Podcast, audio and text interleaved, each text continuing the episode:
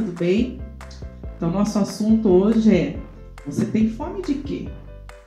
Essa pergunta é bem peculiar, né? Numa sociedade que nós vivemos, onde há tanta fartura de alimentos, vocês podem estar me perguntando: por que essa pergunta?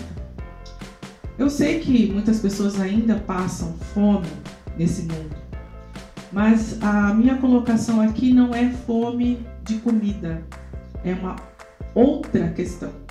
A fome é emocional. É emocional. Muitas pessoas comem por emoção.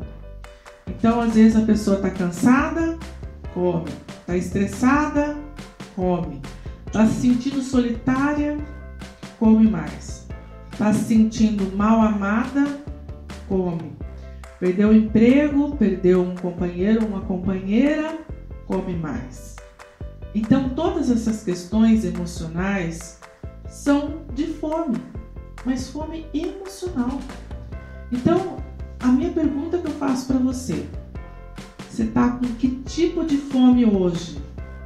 O que é que a comida está preenchendo na sua vida?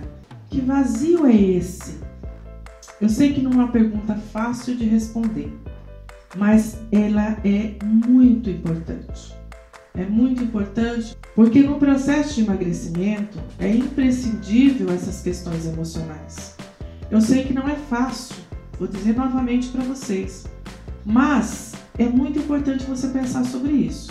Eu sei que as pessoas não querem reconhecer fraqueza, é, não querem reconhecer que precisam de ajuda, mas num processo tão delicado como é o emagrecimento, é muito importante deixar o orgulho de lado sabe? Porque eu costumo sempre dizer para as pessoas: o primeiro ato de amor é o respeito e o cuidado com você mesmo. Então, vamos deixar preconceitos de lado, essas outras questões e buscar ajuda quando você não consegue sozinho, ok?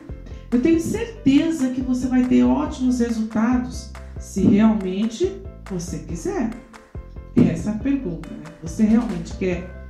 Não é os outros que querem por você, não, né? É você que quer.